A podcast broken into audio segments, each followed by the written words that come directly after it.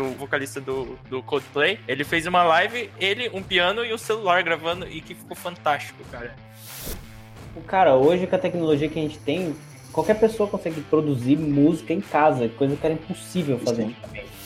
É, eu vejo toda essa tecnologia como, como um apoio para o processo criativo. Feeling da pessoa, né? Aquela, cada nota que ela toca tem, tem um feeling, então isso ainda acho que a máquina não, não tá nem perto de, de entregar. Olá pessoal, estamos começando mais um Papo na Nuvem, podcast da Nuvem Tecnologia. E hoje a gente vai estar tá conversando sobre música e tecnologia, né? E para bater esse papo tão especial, tá aqui do lado aqui o meu amigo Rodrigo Oliveira. Fala galera, e música não passa de uma linguagem de programação. Lucas Bianchi. É nóis, e aí, galera? Jonas Silva Neto. E aí, pessoal, tudo bom? E Felipe Galdino. E aí, galera? Firmeza! Bom, como hoje é um papo aberto, né? Eu acredito que, assim, tem muita gente de tecnologia que gosta de música ou se envolve com música. E para mim a música ela sempre aliás, iniciou bem no comecinho mesmo, quando eu tava lá adolescente lá, ouvindo minha, minhas bandas de rock que hoje eu já não escuto mais. E eu queria saber de uhum. vocês como que deu esse contato, se ela veio antes da tecnologia ou se ela veio depois. E como é que foi isso aí, Rodrigo? Quando, quando que começou essa paixão pela música? Cara, minha paixão pela música, é, eu sempre eu fui numa família que meu, meu pai, principalmente, gostava muito de sertanejo. E eu nunca me identifiquei, assim, com, com sertanejo. e é, aos poucos eu fui, eu fui conhecendo outras bandas. Eu acho que a primeira banda de rock que eu conheci foi o Titãs, que meu irmão tinha um CD do Titãs. E, e cara, comecei a curtir pra caramba o som, né? Do, do rock, assim, do, do Titãs. Isso eu tinha uns 9 anos de idade, por aí. É, e eu tinha um primo que era roqueiro, metaleiro, guitarrista, aqueles metaleiro melódicos, saca? Ele ouvia é, Nightwish, Xamã, é, Angra. Olha, e, e ele me influenciava pra caramba, cara. Ele me influenciou muito no, na questão da música. E aí, ao longo do. Foi passando os anos, né? Como 11, 12, 13 anos aí, eu fui me voltando para essa área aí mais dark da, da música, né? Do, do metal. Ó, oh, no e... final do podcast, eu quero inclusive que todo mundo manda foto aí dessas épocas aí que eu vou soltar lá no YouTube junto com o podcast. Hein? ah, show de bola. Nossa senhora. É, e aí, cara, o, com a internet, aí eu fui ter, começar a ter internet em casa, e aí a gente vai descobrindo outras bandas. Eu acho que a primeira banda, assim, que eu, que eu parei para ouvir sem parar foi o Guns N' Roses. Eu acho que isso faz parte da adolescência de muita gente. Sim. É, e com meu irmão, eu, né? Meu irmão e meu cunhado, eu conhecia o Pink Floyd. E ah. aí, cara, aí foi um, uma outra visão de mundo, saca? Com Pink Floyd. e, e, e, casou muito com a, quando eu comecei, quando eu comprei meu primeiro violão. E eu comecei a estudar música, entender mais assim de música, começar a aprender a tocar violão. E, e aí, é, visão completamente diferente. Hoje eu, eu escuto muito rock, mas eu escuto outros estilos também. Eu gosto muito de MPB, gosto muito de, de jazz, né? Música instrumental, principalmente. É, é uma coisa que me relaxa, que me dá um foco, assim, principalmente quando eu tô trabalhando. Mas basicamente minha história de música é essa. Massa. Eu acho que a maioria das histórias massa. da galera, ela meio que acontece mais ou menos nesse viés. Aí você contando essa história foi bem próximo do que foi para mim também. Mas assim, é sempre sempre mais ou menos nesse nicho aí, né? A gente sempre começa, bom, ali ó, Guns N' Roses e tal, daqui a pouco começa a ouvir um Pink Floyd e tal. E o Lucas, ele toca flauta, um cara erudito aqui. E aí, como que começou esse negócio aí, Lucas? Caramba, pois é, ó a flauta não teve nada a ver com, com o texto de, de amizade nem nada. Primeiro porque minha família, parte de pai, só escutava música italiana. Então a gente ia almoçar era música italiana, lá Pavarotti cantando. Né? Que louco, velho. aí, Comia macarrão e ficava ouvindo. Gamba, gamba. Pois é. E daí parte, parte de mãe lá de São Paulo, interior, só sertanejo, né? Então aqueles modão. Então nada com nada. Mas meu pai gostava muito de Guns, gostava uns rockzinho mais clássico. E eu comecei a escutar sem saber quem que era, que tava cantando e, e curtir as músicas, né? E daí fui descobrindo mesmo a hora que fui tendo acesso à internet. E a flauta ela entrou no meio assim que não tem nada a ver com isso. Eu fui. Cara, foi uma galera na minha escola lá é, fazer uma apresentação de luta e meio que negócio de igreja. E eu entrei no meio lá, fui aprender a tocar flauta, lutar karatê e foi massa. Tô tocando flauta até hoje. foi um A negócio flauta diferente. veio junto com o karatê. Veio, veio. Caramba, cara. Que dá uma soprada e dá uns golpes lá. pá. É, uma soprada e um soco.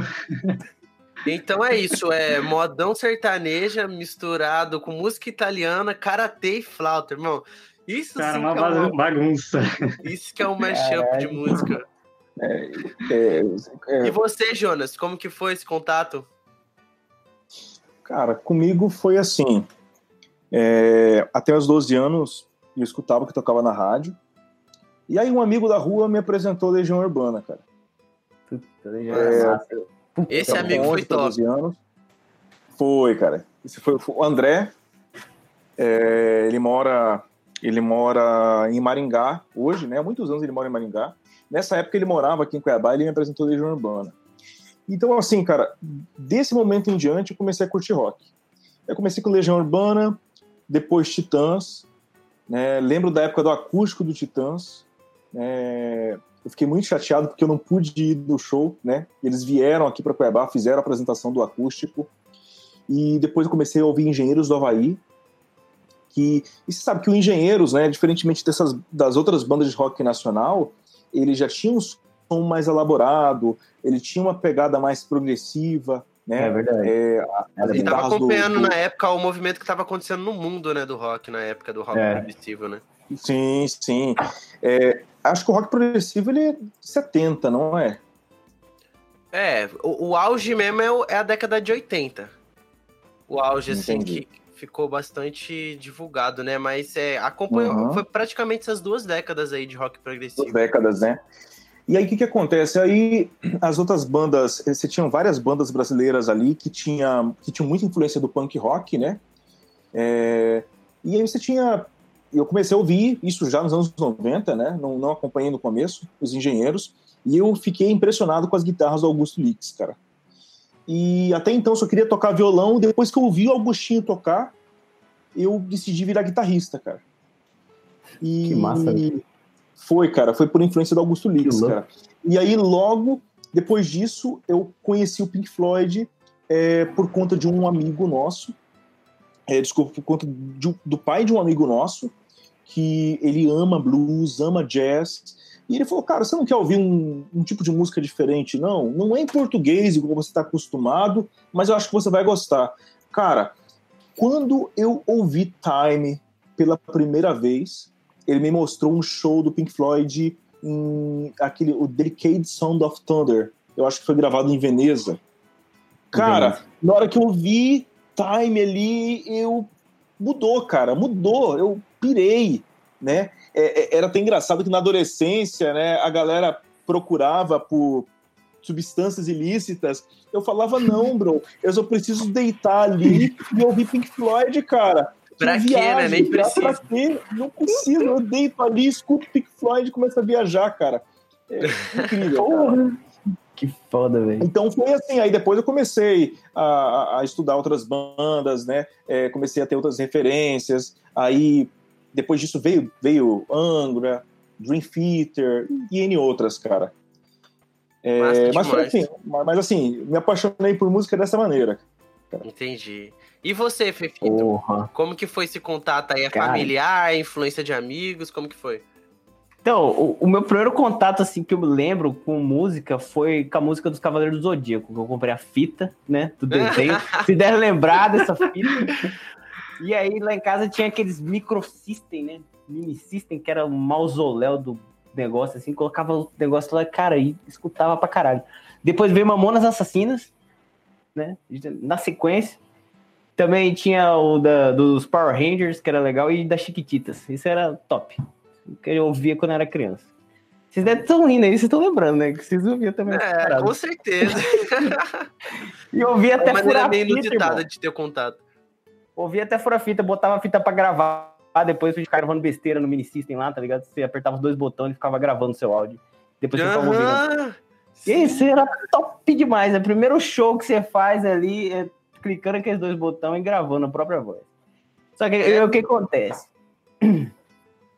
O, com música, assim, que eu fui tocando mesmo, o meu pai, ele arrumou um violão e um teclado, né? Lá no sítio lá e tal. E aí ele falou assim, não toca no teclado. Tocar no teclado eu mato você. Que era, tipo, o teclado era caro, velho. E era um teclado vagabundo, tá ligado? Tipo, era o xodózinho dele, né? É, tipo, falou, se segura e tacar o dedo, ele vai estragar, porque tudo que essas crianças pegam, estraga. Lá em casa foi a mesma coisa, cara. Mesma coisa. Desse jeito, é... Demorou, pra, pelo menos para mim, demorou mesmo para eu querer aprender a tocar um instrumento. Porque, assim, em é. casa tinha, tinha um violão, que ele devia ter umas três cordas, que era um violão da minha mãe que ficava lá. E ela tinha um teclado, cara. E assim, ficava lá, e a, a, minha, né, a minha coisa com o teclado era que tinha um monte de efeito. Então é. eu apertava vários lá e ficava né, fazendo um bagulho louco lá. Entendeu? Eu fazia mais ou menos isso na época, cara. Eu, eu era muito criança, devia ter o quê? Uns 8 anos, 9 anos de idade. Aí eu tinha um amigo chamado Miguel, ele, ele ia na minha casa e a gente fazia, tipo, paródia, tá ligado? Com a música do Dragon Ball, com um monte de Nossa, aleatória.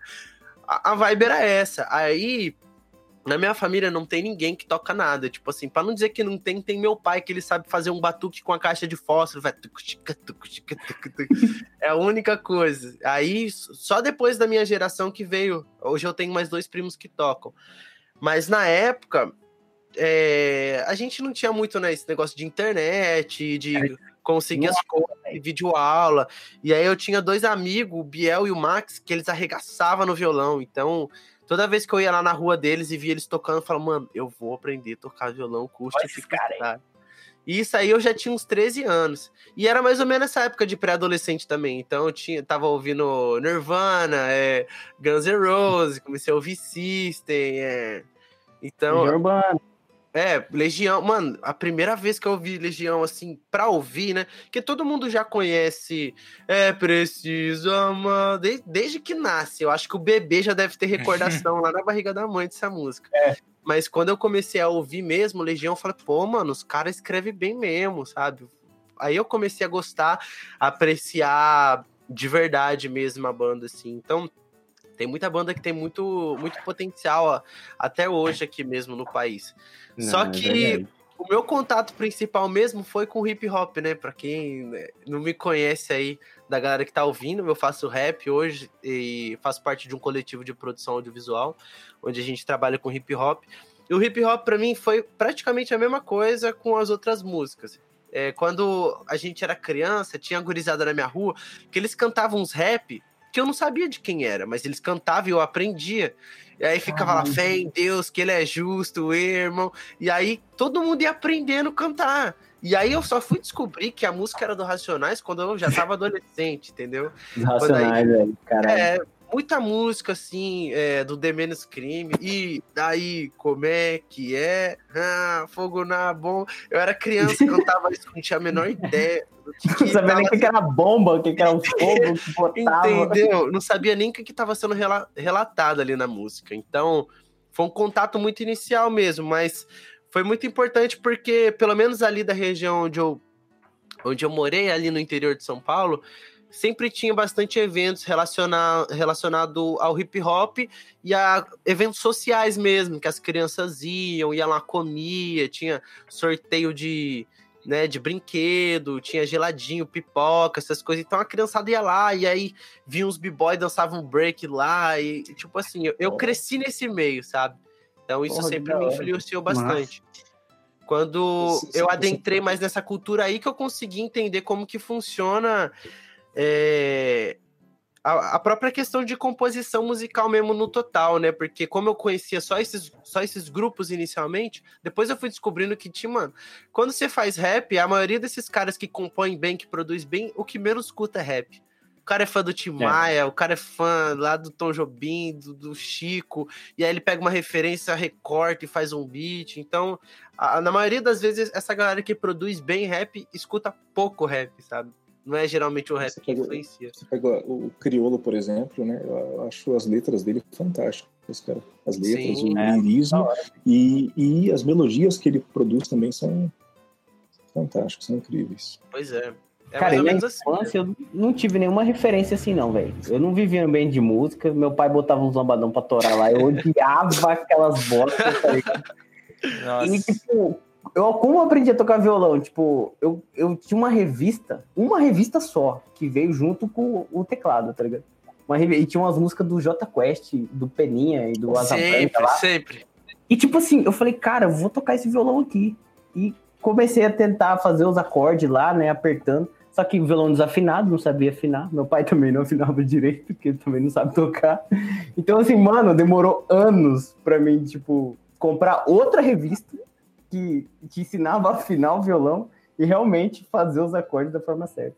E naquela época era difícil, né, Grisada? Puta merda, hein? É, isso que eu ia falar, cara. Nossa, é, eu... pode, parecer, pode parecer bizarro hoje para quem tá ouvindo, né? Falar, porra, cara, mas você só tinha uma revista, cara, porque tudo era caro, meu. Você não tinha caro. acesso assim. Tudo era caro, cara. Eu lembro que, é, por exemplo, você vai comprar um violãozinho na época, é, uma marca, vocês já devem ter visto, o Tonante. Tonante. Já falar no Tonante? Ixi, Cara, era... tonante, o meu tonante Ton... até o braço empenou de tanto que eu toquei ele. Cara, e, e, assim, os instrumentos tinham uma, eles eram caros, a qualidade de construção era muito ruim. Era os instrumentos, os instrumentos nacionais bons, eles eram caros pra caramba. Os importados, então, cara, assim, era isso começou a popularizar um pouco nos anos 90. Aí você começou a ter algumas marcas coreanas, né? Tipo Strindberg mesmo, é, eu tenho um violão aqui que é dos anos 90, é de 99, mas Fender, assim era caro, cara, né, ah, era cara, e era caro. Era caro. Eu fui saber o que, que era, eu fui saber o que, que era Fender e Gibson já em 2003, 2004, 2005. Antes eu não fazia nem ideia, cara. Guitarra para mim era Giannini e tonante, cara. Caralho. é, que assim, né, demora né, mesmo. Eu particularmente fui ter a, esse violão que era da minha mãe, que tinha duas cordas, ela tinha pagado 30 conto. Tudo bem que isso foi a. Foi há muito tempo atrás. Então, tudo bem que 30 conto era valia mais, né? Hoje devia ser uns 100 reais, assim. É, Mas mesmo assim, tipo assim, é, eu fiquei tocando ele um tempão, cara. Coloquei lá o, o jogo de corda roxinol, daquelas, roxinol, cordinhas. Nossa, roxinol. Que vinha com uma paleta, tá ligado? São Gonçalo também, lembra São Gonçalo? Lembro, cara. Oh, eu ficava o dia inteiro tocando os mesmos três acordes. Acho que faltava minha mãe querer quebrar aquele violão na minha cabeça. Que eu, eu tinha aquela aprendida, aquela música do Bob Dylan, no Knocking the Heaven Doors. Eu ficava. Só o ré e dó o dia inteiro, irmão. Mas é. Eu aprendi violão, foi nesse estilo também, enchendo o saco dos meus pais, só que não era Knock on Heaven's Door, era La Bamba. Dó, Pai, Sol, o dia inteiro, esses Pô, três acordes olha, aí, cara. Esse cara é muito playboy, cara, mas o cara já sabia fazer Fá, mano. Eu demorei pra aprender o Fá, hein, velho. Você foi prodígio, hein, cara. Eu demorei, eu demorei um ano, cara, pra conseguir fazer o Fá, cara. Demorou é... também, cara, nossa. É, é, que assim, eu, eu fiz umas três aulas assim de música mesmo com o professor tal. E aí nessas aulas eu tinha que fazer todos os acordes básicos, né? Do Dó uhum. até, o, até o Si.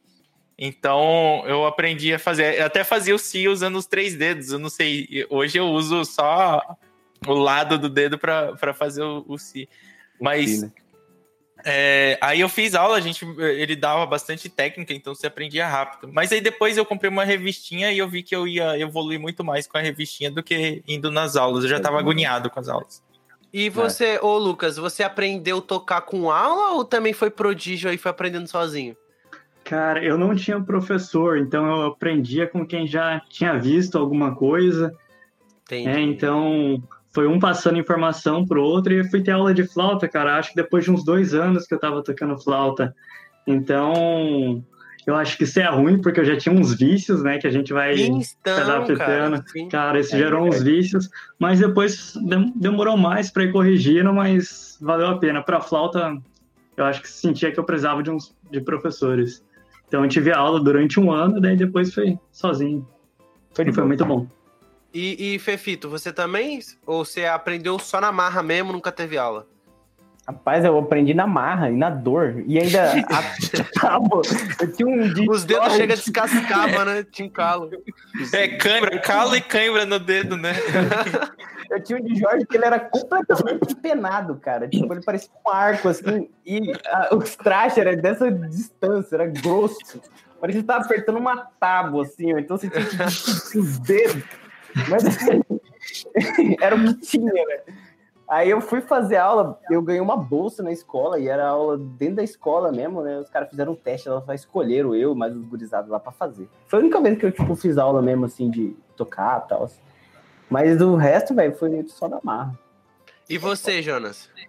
Tá, eu tive, cara, eu comecei com revistinha, né? E a minha mãe falava, filhinho, você já não tocou muito hoje, não?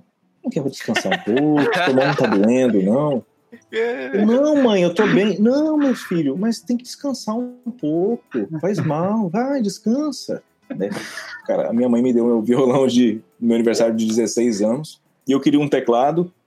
A gente, cara, a gente não tinha grana, a gente era bem pobre e, e eu falei, ah, mãe, eu quero um teclado. Aí ela falou, eu fui ver o preço, eu acho que ela falou, não, o teclado não tem condições. Bom, ele quer um instrumento musical. Ela foi lá, comprou o violão mais barato da loja, parcelou em 10 vezes, chegou em casa, tá aqui seu presente. Eu falei, mas mãe, não era um teclado? Ó, meu filho, eu já tô te dando um presente, né? Você já tá na vantagem. Então toma aqui seu presente. Sorte sua que eu não embrulhei a mão na cara pra te dar. Bem isso, bem isso, né? Bem isso, né? Eu vou arrancar seus dentes, né? Aí eu peguei aquele violão e falei, não, esse negócio é muito difícil. Aí eu comecei a ver uma galera que sentava na praça, né? nessa época eu morava no Cristo Rei. Todo É. lugar tem essa galera, né? É Incrível. praça, né, cara. Aí você tava umas meninas, uns carinhas. Aí eu comecei a ver que tinha muita menininha lá e elas ficavam olhando os carinhas tocar. Aí eu falei, não, cara, eu vou aprender esse negócio também, cara. Porque, cara, eu era feio, magricelo, cabeçudo. Ninguém olhava pra mim. E tinha cara feio lá, mas o cara tocava e as meninas ficavam ali perto do cara. Falei, não, vou aprender a tocar esse negócio, cara. Ótimo atrativo. E aí foi aprendendo, né? Foi aprendendo, foi comprando revistinha.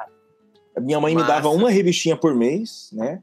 Eu tinha que esperar ela receber para ela comprar a revistinha. É, e Mas as meninas começaram a olhar pra você, Jonas, depois disso? ah, nada, cara. Pelo menos, tipo, pelo menos começaram a conversar comigo, cara. Antes Não, mas já é um conversavam. Já é um passo. E, e tem um lance, cara, que, que, eu, que eu escutei vocês falando. Esse violão era novo, mas porque era o mais barato da loja. E aí me veio minha primeira guitarra depois. E aí já é um termo que a gente usava muito naquela época. Ah, comprou novo ou comprou de segunda mão? Cara, as minhas coisas de música era tudo de segunda mão, cara. Sim. Era tudo que já tinha sido de segunda, terceira, quarta mão, já tinha sido de quatro pessoas. Mano, Aí até hoje rolo. tem muito equipamento aí, cara, que eu não compro novo, mas nem ferrando. Tem um monte de gente vendendo, se desfazendo pra comprar outro É também. É muito caro equipamento de música. Muito. Nessa época, em 98, a gente usava um termo, uma gíria, que era, falava rolo, né? Bora fazer rolo, né? Aí você Sim. pegava, aí pegava, pegava videogame, pegava, tinha uns minigamezinho, né? Vocês lembram daqueles mini, da febre daqueles minigames? Aí a gente Sim. fazia, ia trocando, cara. Ó, essa guitarra aqui mesmo, né? Ela foi, eu comprei de segunda mão, eu, dei um, eu comprei de segunda mão, comprei ela de um músico profissional chamado Branco Barros. Né? Felizmente é uma guitarra muito boa, né? É, Mas aí, quando começou a popularizar a marca Fender, não popularizar no sentido da pessoa pessoa poder comprar. Quando a gente começou a saber o que que era Fender, o que que era Gibson, essas marcas importadas, aí a galera começou a zoar, né? Porque a marca é Condor. E o pessoal fala "Ah lá, a guitarra dele é marca de escova.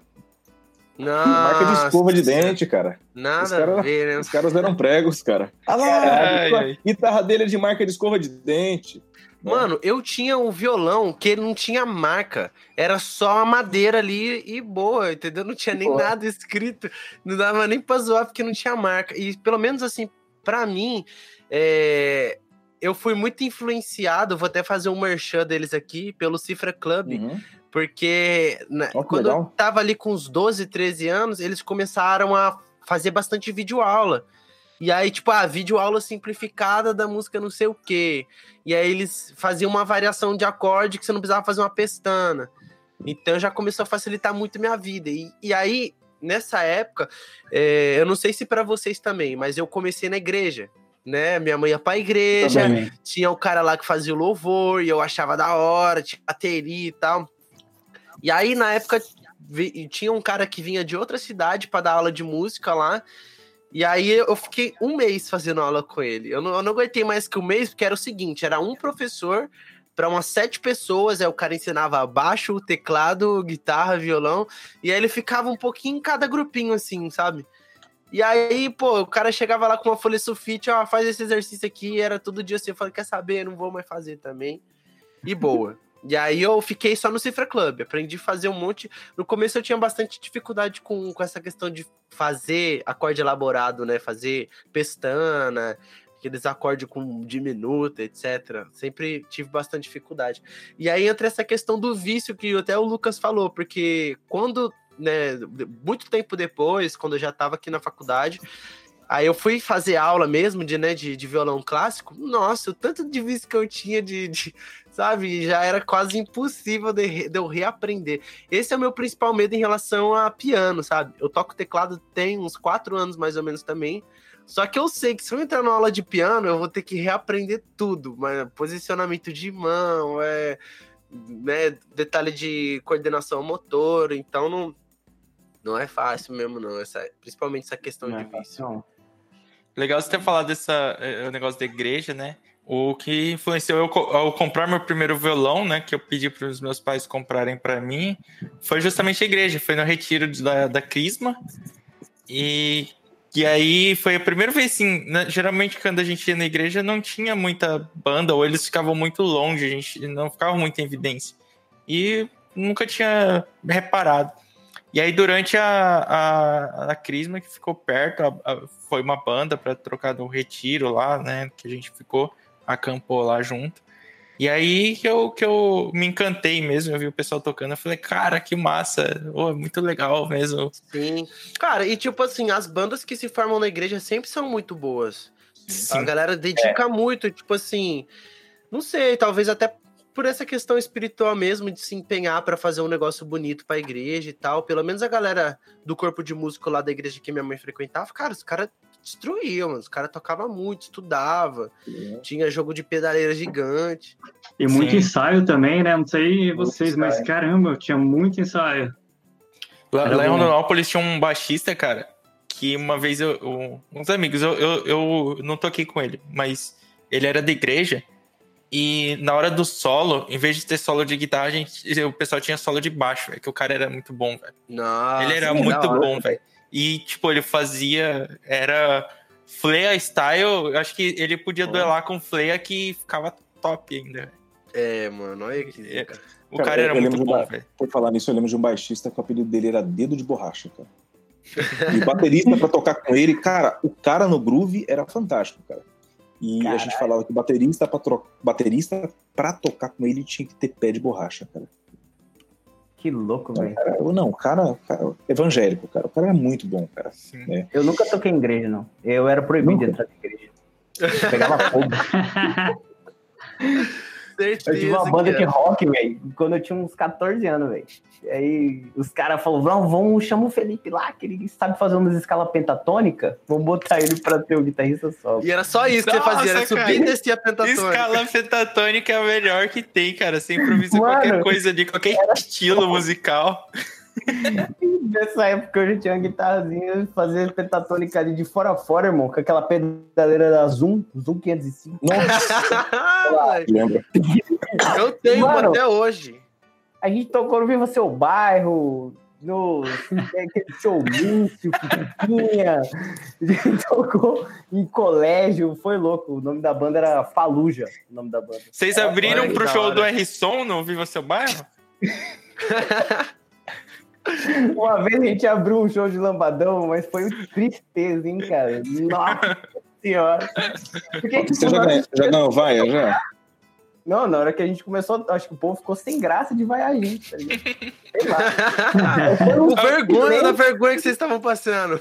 É, tipo, mas pra gente tava massa, cara, porque, tipo, o som, a gente ouvindo ali, tipo, show de bola. Agora a galera que se foda, né? Que tava ali querendo. É. Cara, a primeira guitarra que eu tive, eu, eu tinha 14 anos quando meu pai comprou. E era uma Fênix, cara. Nossa, pensa numa guitarra ruim, mano. Captação Eu lembro. zoada, eu toquei mano. numa dessa, cara. Nossa. E aí, ela o era um braço, o combo. braço era grosso, né? O braço Sim, grossão. não era? pesadona, tá ligado? Você passava meia hora tocando, o o seu ombro já tava caindo.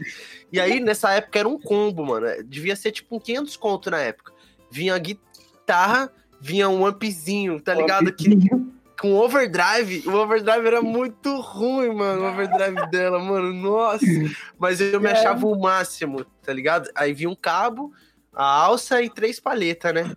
E, cara, nossa. Tá pronto é- pra arregaçar. Nessa época eu não sabia, eu só via no guitar. Aliás, inclusive eu queria falar isso porque uma coisa que me influenciou muito no mundo do rock foi o Guitar Hero, tá ligado? E eu acho que isso é pra muita Show. gente, mano. Cara, eu fritava naquele jogo, tocando Sweet Child, of Mine, tocando aquele Name, ó. Conheci várias músicas do Metallica. Então eu falava, não, mano, eu vou ser um rockstar e tal, que não sei o quê. E eu, mano, eu ficava de manhã tocando. Mano, mas assim, eu queria ficar Sabbath. louco. Porque o overdrive não é que nem o drive de uma pedaleira, né? É um bagulho muito zoado, cara. É um negócio. Era muito zoado. Ainda mais desses pequenininhos, parecia uma caixa de marimbona. Sim. É. E tipo assim, eu fiz. Foi igual o Fefita aí. Tive uma banda também, eu, mais três amigos. Não deu certo muito rápido, a gente não sabia compor. Aí é que nessa coisa, beleza, sabe escala pentatônica? Ok, mas você tem que improvisar em cima da pentatônica, não ficar subindo e descendo Uhum. a pentatônica.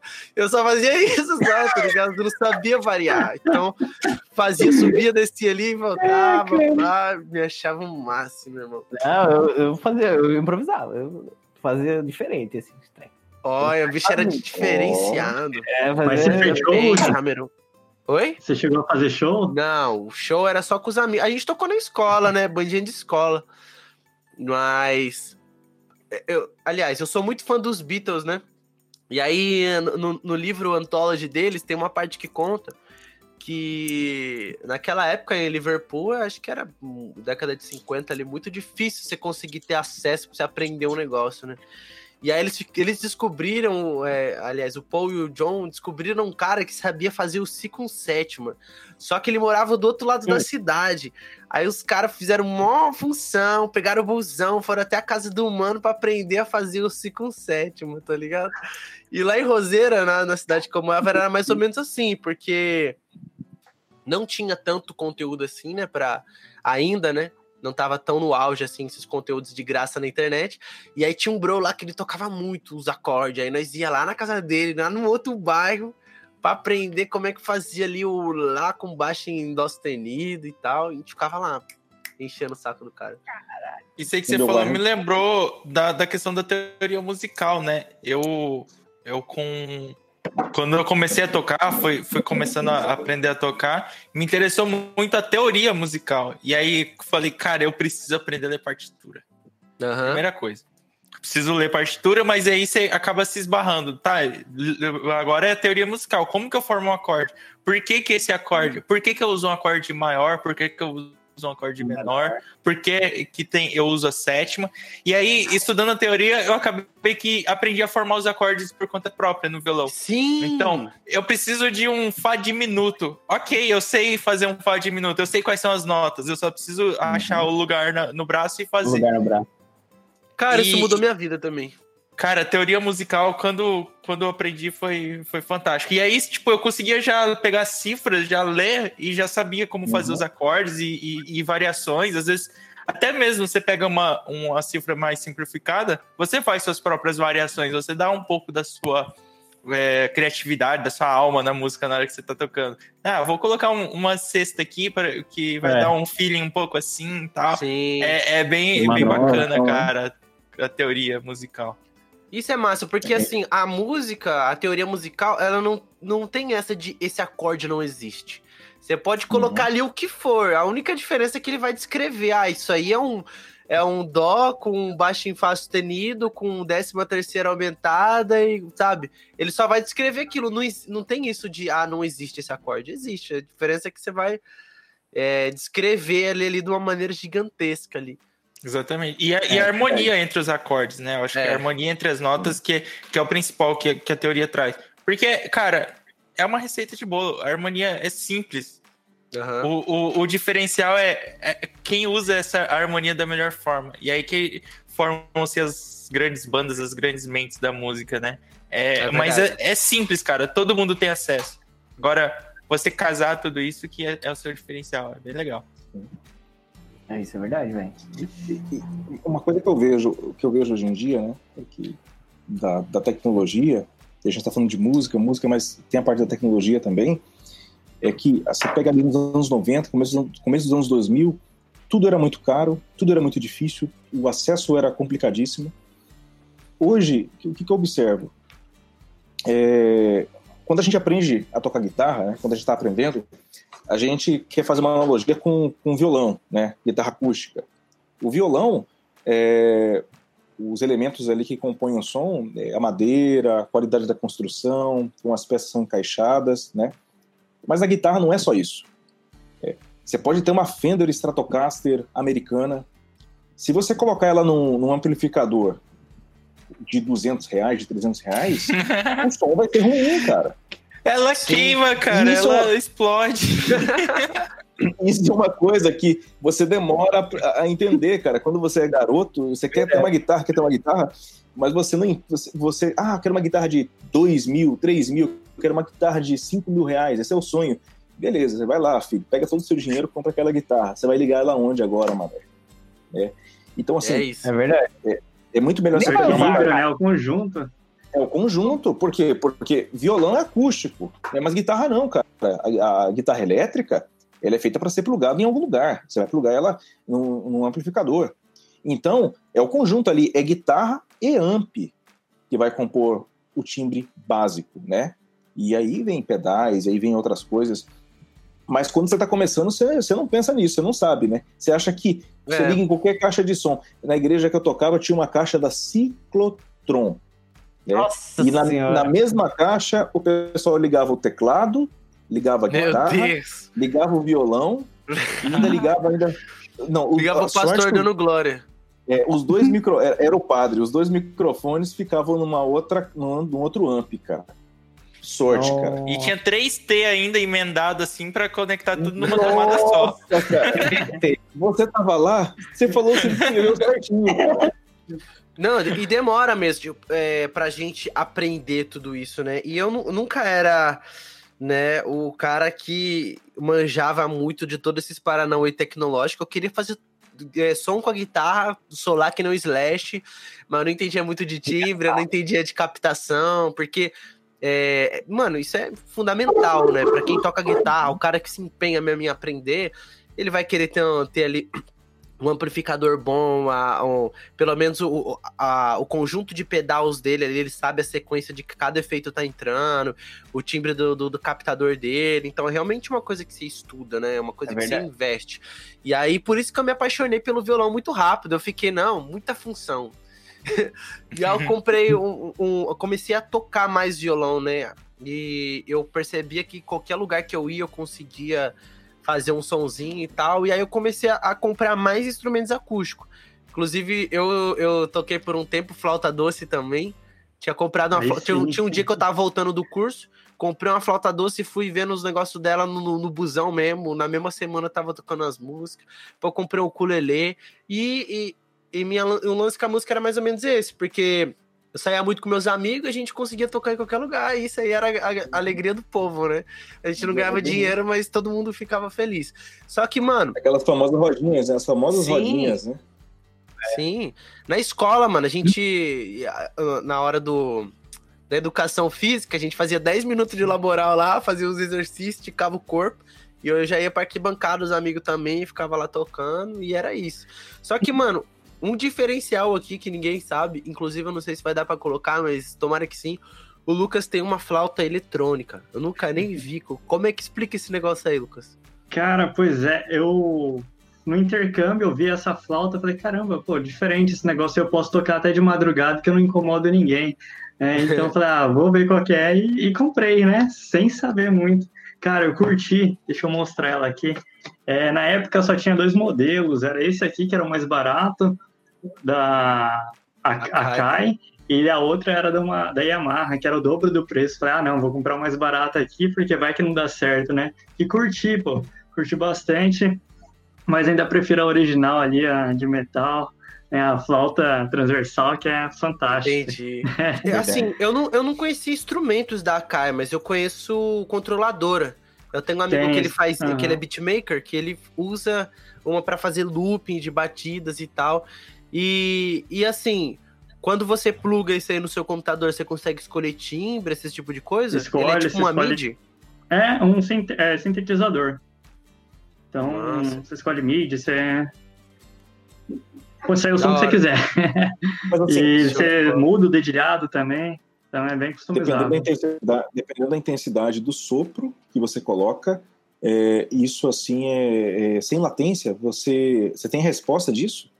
Você, tipo assim, você, latência consegue, é bem baixa. você tem uma latência, mas é muito baixa. E daí tem aparelhos que você consegue diminuir essa, essa latência, né, também. E, cara, é muito customizável, isso que é legal. Então, legal, cara. Intensidade. Essas coisas né? que eu acho legal. O que eu acho legal desse mundo tecnológico da música é isso. É, que nem o, aquele dia mesmo, a gente tava lá na nuvem lá, o Jonas levou o teclado dele, o tecladinho.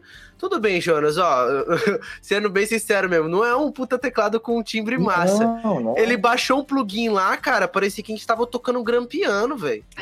com o mesmo teclado, sabe? Uhum. Então, tipo, cara, a tecnologia facilitou muito a vida de quem é pobre. Porque eu mesmo, tem um tecladinho da Yamaha aqui, mas eu baixo uns plugins aqui dentro do Reaper ou dentro do Fruit Loops, eu consigo colocar um gran ah, piano. Você muda o sample de áudio, nossa, muda o som completamente. É, é incrível. o que você, o que assim, o que você não vai ter é experiência, né? Por exemplo, se é. você pegar um piano elétrico, é, um teclado de melhor qualidade, você vai ter as teclas ponderadas, né?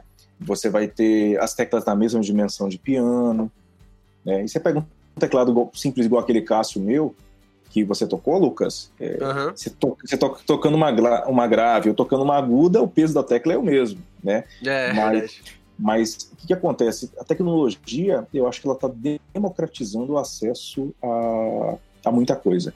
Antigamente, para você produzir um disco de qualidade, você tinha que ir para um puto estúdio, né? Eu lembro que Verdade. isso não faz muito tempo. Isso em 2001, eu lembro da galera produzindo. A galera falava: não, vou para São Paulo, vou para o Rio.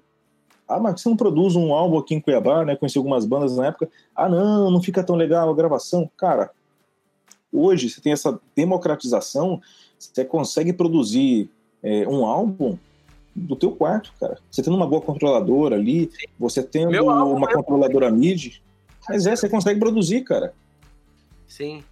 E outra coisa, eu acho que assim, tá, a, a tecnologia, o desenvolvimento de softwares para atuar nessa área, ele só cresce, porque existe um console, eu esqueci o nome do modelo agora, A2ASL, alguma coisa assim, que ele é um console de estúdio. Sabe, sabe quando você vê aquelas fotos de estúdio zica uhum. mesmo? Da, lá da Warner. Sim, caralho, que tem aquela mesona gigante com um monte de potenciômetro assim que você vai ajustando. O nome daquilo lá é console de áudio. E aí o, o, os caras da Waves, eles conseguiram fazer, transformar esse console analógico num digital e entregar o mesmo resultado de timbre, tá ligado? Um plugin que tem massa. três potenciômetros. Então você faz a mesma masterização de voz, mixagem com um plugin. Tudo bem, os plugins realmente não são baratos hoje em dia, assim, vai continuar não sendo. Mas, pô, um console daquele custa 120 mil reais, né? Eu acho que uma licença anual da Waves deve ser bem mais barato que isso. É. Isso, isso, isso que vocês falaram, assim, tem muito. Eu vou fazer um pouquinho o papel de advogado do diabo aqui. É, mas isso tem muito da questão do para gravação. Agora, quando você vai para tocar ao vivo, aí a, a, história ainda é outra. Claro, é, você é tem muito equipamento, muita coisa boa, tecnológica, é. mas pro ao vivo você vai precisar ter uma estrutura parruda se você quiser entregar um som de qualidade. E aí você vai, assim, até nos grandes festivais aí, cara, é, é, se, se o, falha alguma coisa, algum equipamento não é tão bom, você percebe, é clara a, a, a diferença, né? Então, Sim. É verdade. É, ainda Inclusive, no ao vivo ainda estamos não tão democráticos assim, né? Não, tem muitas bandas que ao vivo é horrível o show, mano. Você fica, pô, eu vou, eu tô aqui presencialmente, mas é porque eu gosto da banda, mas falar que o som tá top, que nem no, no Spotify não tá, cara. E é, exatamente. Justamente por conta disso, né? Isso é verdade. É porque o que que acontece? Você vai pegar, por exemplo, ó, eu já vi banda que na gravação parece que o cara tá um puta piano. Só que você vai pro ao vivo, cara, eu já toquei ao vivo com, com notebook, você com, com controladora, cara. Você tem mais pontos de falha. Você adicionou um notebook ali, é mais um ponto de falha. O software pode travar, pode acontecer algum bug, é. alguma coisa. Pensa, você tá ao vivo. Então, nessa hora, se o cara tem 13K, 16K para comprar um stage de piano, que seja um, um Yamaha stage de piano, ou que seja um Nord, cara vai ter um som maravilhoso, cara. Sim. Mas Aí, ao, vivo, o cara tá com um tecladinho ali de, 3, de 2, 3 mil reais, não é a mesma coisa, cara. Não, não, não, não entrega mesmo. Não é. E, e, outra coisa que, vocês falaram aí é, é, a questão da experiência de você sentir o feeling da música, né? O, o, o Lucas falou, ah, é legal, né? A flauta elétrica aqui, o sintetizador, mas a experiência de tocar o instrumento acústico é completamente diferente. É, é, outra... é verdade. Cara, eu aprendi a tocar é, teclado, né? É, aprendi no, no, teclado e eu sempre gostava do timbre de piano. Eu não, não curtia os outros, era só piano, piano. Quando eu fui tocar um piano de fato, de cauda, a primeira vez que eu botei os dedos lá não saía nem som, porque eu batia fraquinho. Sim, cara. É cara, jeito. é uma outra experiência, é uma coisa. O, o, instrumento, você sentir, tipo, a vibração, né, da, da música é uma experiência, acho que incomparável com os, com os timbres sintéticos que a gente tem. Sim, sim. É real. O que, que, que, acontece? Às vezes a corda, não tá, a corda do piano, às vezes, ela não tá tão afinada, né? E, e outra coisa, é, no piano, é, tem algumas notas que não são compostas apenas por uma corda. Você tem mais de uma corda ali. Então, uhum. a, a afinação ali não tá perfeita. Então tem alguns harmônicos, tem alguns detalhes é, no som ali, só cara. sai no instrumento. O efeito é... do, da temperatura também, isso daí é algo sim, que o instrumento elétrico jamais vai, né, vai, vai ter esse negócio, ah, tá muito frio, a flauta tem isso, né, você vai tocar um lugar muito frio, frio você tem que dar uma aquecida sabia, nela e tal. É, é, instrumento elétrico não vai ter não vai ter esse problema, mas é uma experiência ali que você tá perdendo. É, uma coisa, poxa, que, que, incrível, né? Eu, eu Essa questão mesmo do piano aí, tipo assim, eu fico até imaginando, porque com o instrumento de corda por dentro, a vibração que vai passando ali na, né, nas outras cordas, a harmon... a, os harmônicos que devem sair disso, uhum. essa é uma coisa que realmente só acontece no, no instrumento ali mesmo acústico, né? Não, é, verdade. Eu tenho um amigo meu que ele é músico profissional mesmo, ele toca na noite, assim. E, cara, ele quando ele vai pro show, ele leva três violão, cara. Tipo, se ele for tocar MPB e samba, ele leva três. Eu falo, cara, você tem seis mãos pra você tocar esse tanto de violão?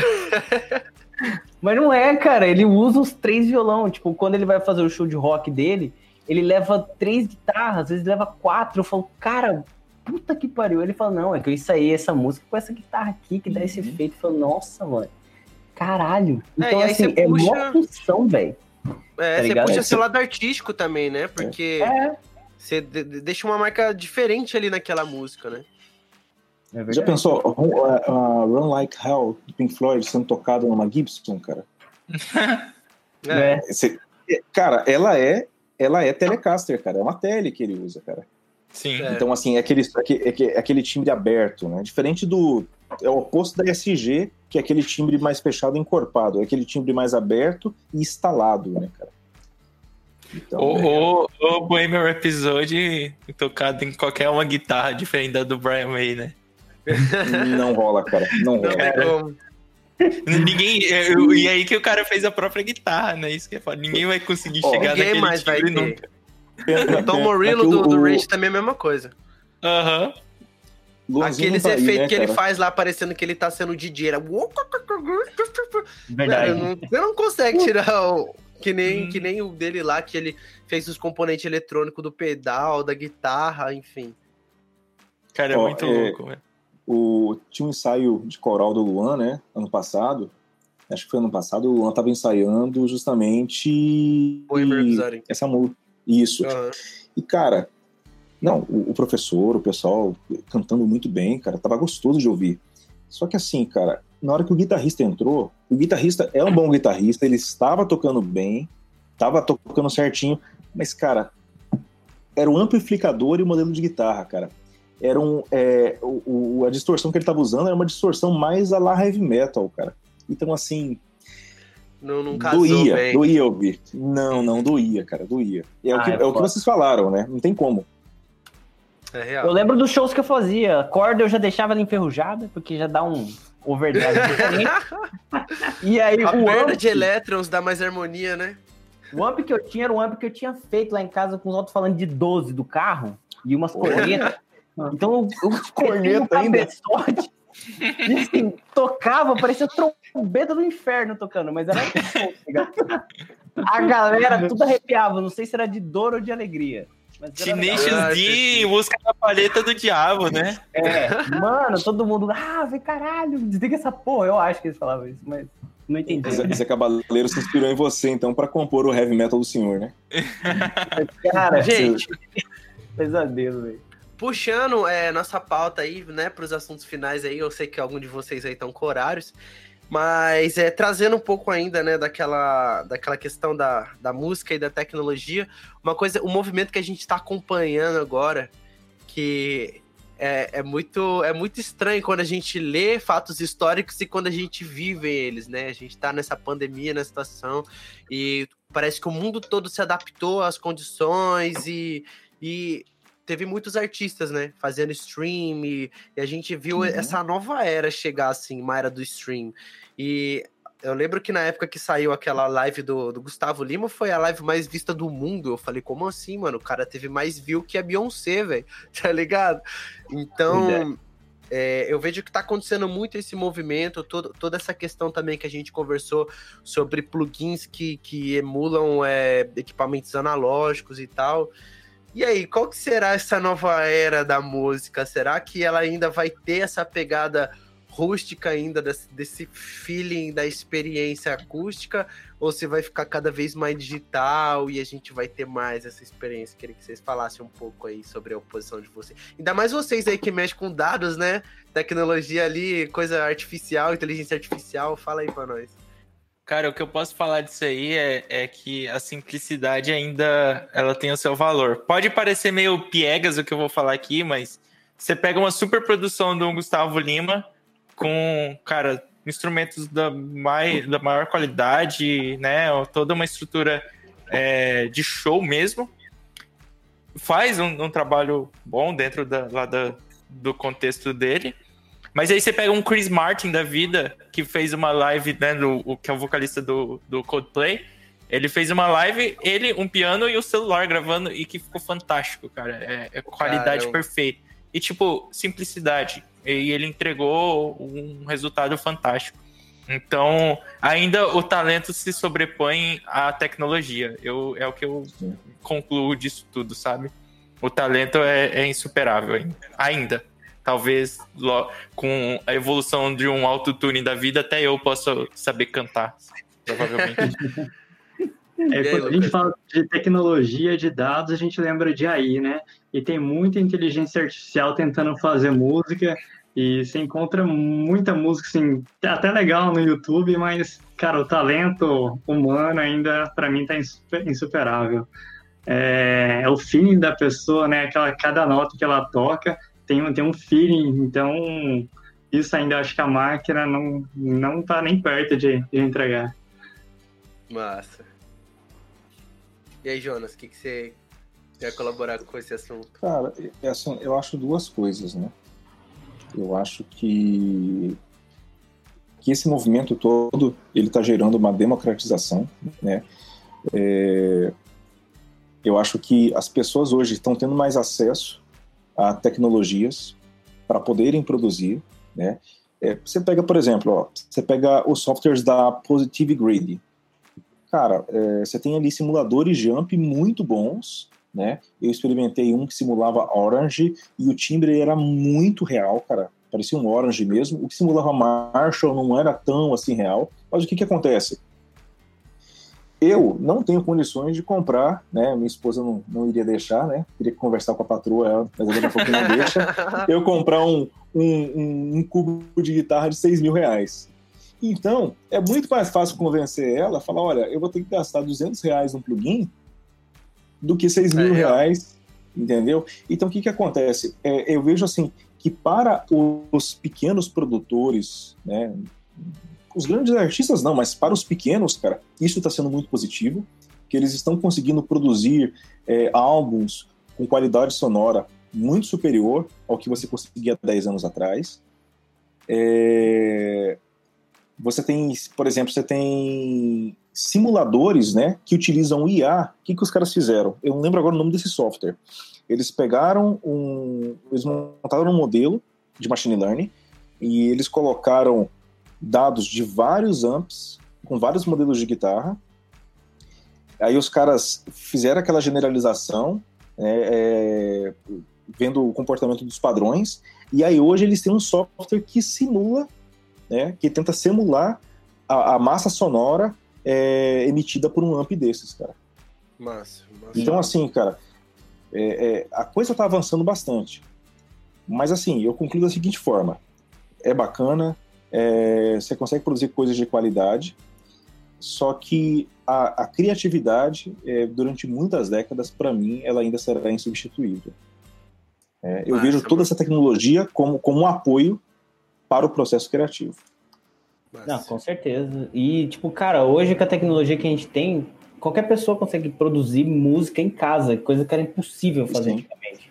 Tipo, hoje em dia, né, você vê, Lucas, você grava música na sua casa, tranquilo. Sim. Se fosse em, quer ver, 2002, tipo, você tinha que gravar um CD, tipo, numa uhum. gravadora. Caralho. Você tinha que tentar ler Rouanet. Tipo, era foda. Aí, tipo, isso, a tecnologia tem facilitado muito essa parte. Assim. Tá bom que ainda, tipo, para você produzir uma música massa mesmo, top, profissional, você precisa de grana para isso, mas inicialmente você já consegue disponibilizar o material na internet pra galera ouvir seu som e tal, enfim, te ajuda mais. Quanto à evolução de instrumentos, eu acredito que daqui a alguns anos o violão, a guitarra e outros instrumentos assim, eles sejam igual ao violino hoje pra gente, sabe? tipo, somente para tocar canções específicas. Tipo, a gente não ouve violino. Canções clássicas, né? Você vai tocar um Iron Maiden, tipo, música Maiden. antiga, né? Vou tocar uma música clássica aqui. Aí o cara começa a tocar Fear of the Dark. Porque surgiram N outros instrumentos e tá sendo muito mais fácil, né? Tipo, tocar hoje em dia. Aí essa galera não vai querer ficar estourando o dedo lá no violão para aprender a tocar um violão, entendeu? Então, mais a geração tá vindo. Tipo, putz, não geração querer. Fortnite. É, é, geração Fortnite, entendeu? Puta, sei. Eu tipo, acho, então, gurizada, que a gente tem um consenso sobre isso, né? Porque eu penso exatamente igual. É, que nem o Fefito disse, né? Eu produzo música em casa. É... Quando eu vou gravar, o que, que eu faço? Coloco um, um, colchão de pé de um lado da parede, um outro, colchão de pé do lado da parede, faço isolamento acústico ali, faço tratamento, às vezes até no plugin nativo mesmo, dessas, dessas Digital Audio Workstation, tá ligado? Que tem várias gratuitas hoje. É, é uma coisa que, realmente, se fosse, sei lá, em 2004, 2005, ia ser uma coisa muito difícil. Você realmente tinha que desembolsar uma grana grande e tal. Então, eu enxergo dessa mesma tinha ótica. Que mandar pra rádio, mandar pra rádio, sim, CD. Sim. Só tinha rádio. Ou... Não tem essa de postar no Instagram, os amigos compartilhar, né?